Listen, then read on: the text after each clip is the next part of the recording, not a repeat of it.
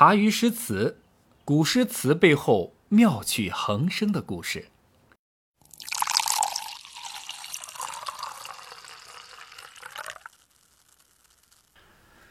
就在骆宾王打理好包袱，准备启程返乡的时候，道王李元庆病逝了。这下就算骆宾王反悔不想走，也待不下去了。下岗职工骆宾王回到了山东兖州，过起了耕读农田、自产自销、自娱自乐的隐居生活。当然，骆宾王的生活那叫一个清苦，吃了上顿儿没下顿儿，朝不保夕。就是这样的一个穷日子，一过就是十个春秋。有一句鸡汤话叫做“只要愿意等，机会呢总是有的”。公元六百六十五年，唐高宗率文武百官和武则天啊，还有他的一些啊丫鬟随从啊，还有这个风扇车臣，连绵数百里。随行的还有什么突厥呀、于田呐、波斯、天竺国、倭国、新罗、百济、高丽等各国使节和酋长，那个声势叫一个浩大啊！于当年十月，云集泰山下。唐高宗派人在山下南方四里处建了一个圆丘状的祭坛祭祀，上面呢装饰五色土，号风祀坛，在山顶筑坛。广五丈，高九尺，四面出壁，号登峰坛；在射手山筑八角方坛，号祥善坛。次年二月，唐高宗呢，首先在山下的风祀坛祭天，次日呢，登太顶，封御策于登峰坛，第三日到射手山祥善坛祭地神。唐高宗呢是祭祀完毕之后，午后啊又接着来祭祀。那么随后唐高宗呢就改国号为乾封，改凤高县为乾封县。那这一次唐高宗的封禅活动和骆宾王哎又有什么瓜葛呢？你要知道，一个国家的最高统治者来到了您所在的城市。那这个地方的大大小小的地方官可以说是既荣幸又紧张。这么近距离的表演机会，怎么能够轻易的放过呢？一旦表演出色，那自己的仕途可以说是就此飞黄腾达、一飞冲天。所以。整个山东境内各级官员可以说是无限渴望把自己最好的东西都奉献给皇帝大人，受到皇帝大人的赏识、重用和表扬。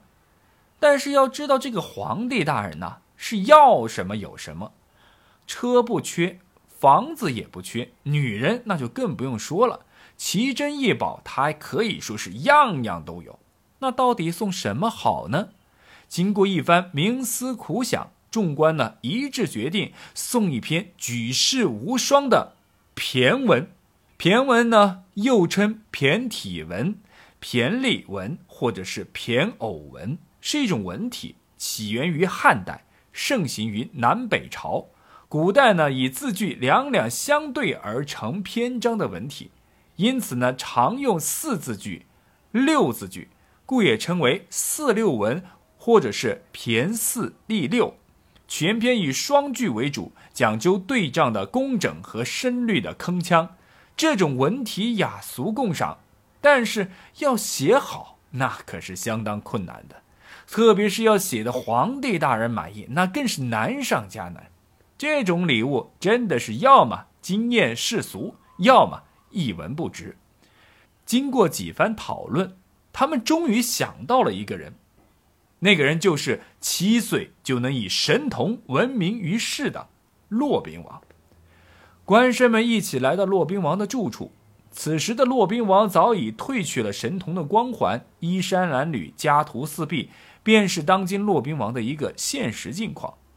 官绅们看着此时的骆宾王，心中虽然是五味杂陈，但他们还是不忘初心，清楚地表明了来意。并反复的叮嘱骆宾王此篇骈文的重要性。这是又一次绝佳的机会。道王上次引荐，骆宾王欣然拒绝。这一次，经过十年乡村农家乐的洗礼，骆宾王终于开窍了。与其说是开窍吧，不如说是骆宾王这孤傲的人向现实低下了头颅。骆宾王运用毕生所学，卯足了劲儿，在文章中不吝于此，把唐高宗吹的是天花乱坠。臣闻元天烈相，子宫通北极之尊，大地凝图，红游畅东巡之礼。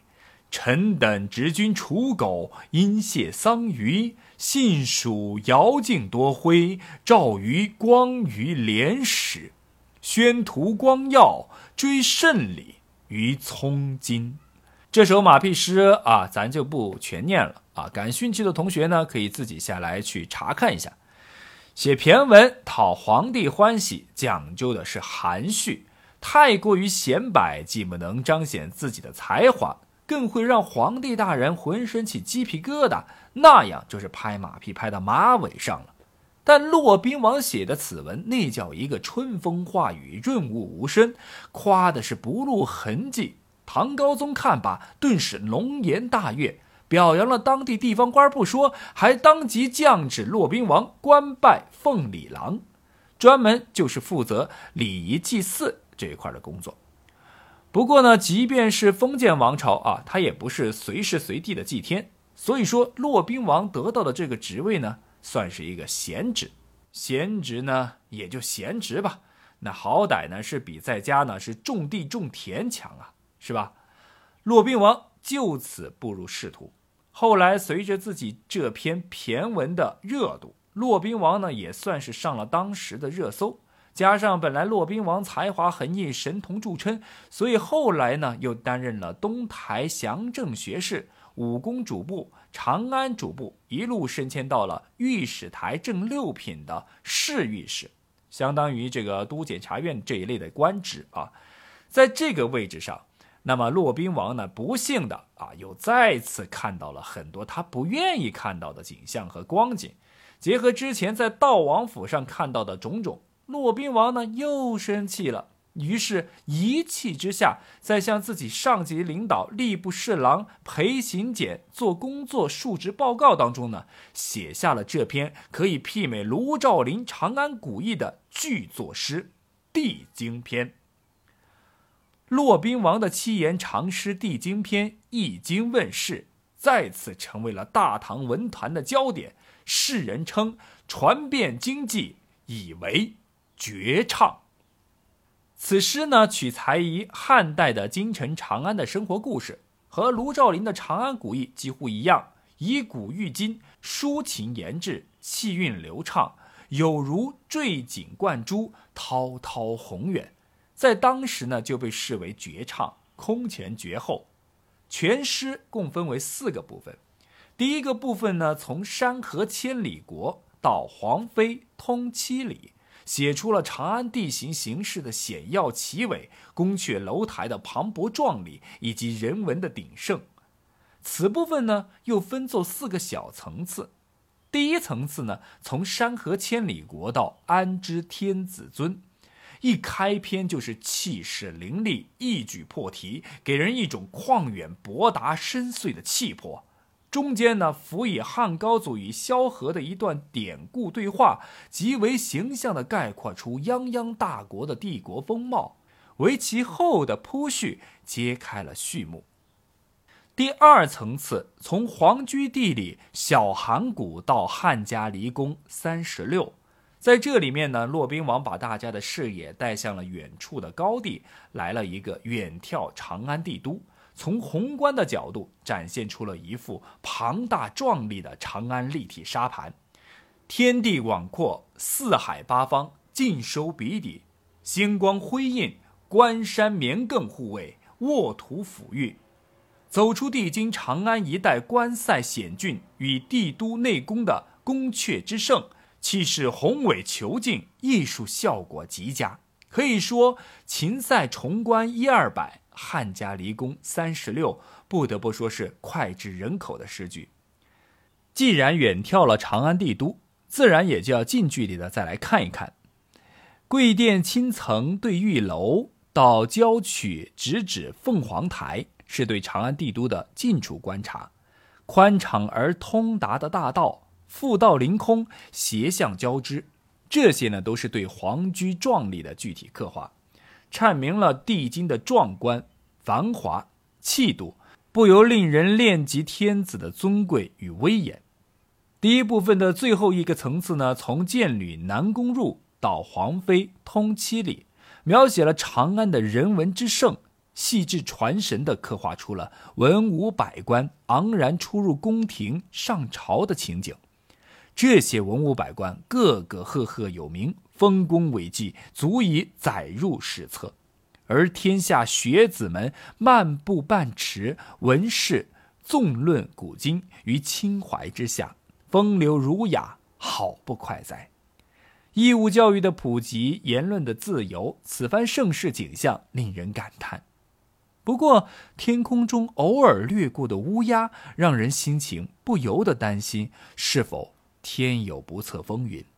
但不管怎么样，臣民依旧期盼国泰民安，祈愿天子皇帝大人万寿无疆，天下太平，文武百官各司其职，文官治国安邦，武将戍边拓疆，这样就太好了。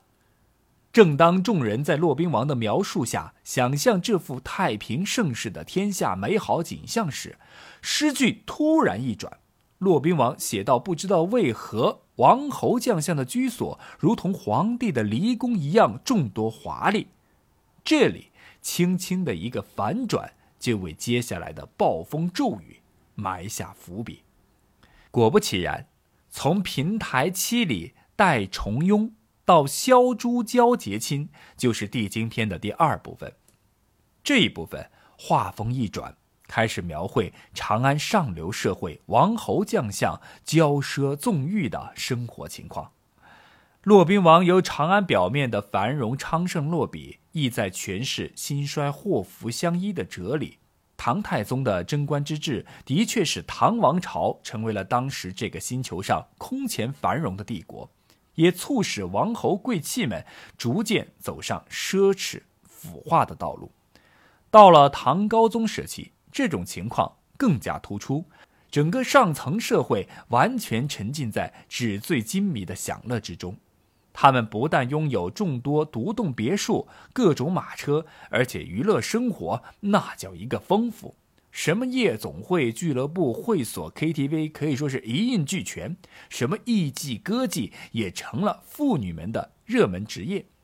这种腐败奢靡的生活，不仅仅是当朝红人拥有的，连那些过气的权臣，他们也能够有各自的活动场所和娱乐消遣之法。什么宴会，什么 party，逍遥自得，今天一场，明天一场，乐意不绝。整个长安上下就一个字儿，玩儿。说完了上层人士，骆宾王也没有忘了社会中产阶级和下层人士。从丹凤诸臣百日暮到宁之四十九年飞，描写了长安下层社会的悠游宴乐生活。整个帝京长安，红尘四合，烟云相连，游侠昌富，盛游精华，放浪不羁。本该日出而作，日落而息，但是帝京长安从暮色苍茫到更生漏残，绿杨青桑道上，车如流水马如龙，一边是艳若桃李的歌妓和艺妓，一边是年少英俊的侠客和浪人，他们出商入对，相互依偎，如胶似漆，即便不在黄金路段上。依旧可以是歌舞场上，轻歌曼舞，宝色清歌之声不绝于耳，歌儿舞女沉迷于灯红酒绿的梦幻里。这些年轻人毫无理想，毫无目标，他们只知道虚度光阴，浑浑噩噩度过自己的一生，不可能像曲伯玉一般，年五十而知四十九年飞，时时改进自己，提升自己。写到这里，隔了上千年，都能看出骆宾王当时那一口荡气回肠的幽怨、郁闷之气在空中来回回荡。到了最后一部分，从古来荣利若浮云，至独赴洛阳才，在这里，骆宾王借下层有志之士的知识分子的失意与苦闷，来表述自己的怀才不遇。开始呢，他用发生在汉代王侯贵戚尔虞我诈的忠实影射当时唐朝社会中这类人的勾心斗角。毕竟呢，这类事情他还在道王府上的时候就见得多了。后来当上了侍御史后，那么更能够亲身体会到这样的人际关系。骆宾王借汉代的贤才志士，他的升迁腌制都不取决于个人的学识才智的高低，而是取决于上司领导的喜欢与否。如汉代最牛的文人司马相如，慈父在家，无奈汉景帝不喜欢慈父，只得回到临邛卖酒为生。后来武帝赏识他的慈父，经过推荐，才被招任为郎。杨雄学识尽管渊博，然而成、哀、平三个皇帝都不赏识他，他也就无法提升，泯灭于众人之中。而自己呢，和汉代的张世之一样，他十年为继郎氏，无法升迁；自己呢，则十年种地开农家乐。理都没有人理，最后骆宾王知道自己这篇《地经篇》一旦公开，那吉案和贾谊这两位才子加忠臣的结局就是自己的结局。这一自黑自嘲自讽的结尾，婉转地表达了忠直才高之人在当时大唐难以被容纳之意。这首诗呢，本是呈给吏部侍郎的述职报告。因此，内容呢是比《长安古意》呢更加的庄重严肃，气势也更大。形式上呢较为自由活泼，七言中以五言或三言长短句交错，或震荡其势，或回旋其姿。骆宾王因为这首诗再次上了初唐时期的热搜，也像他自己最后自黑、自嘲、自讽，甚至有些预言的一样，《地经篇》的问世。同时，也就意味着骆宾王的仕途到此为止。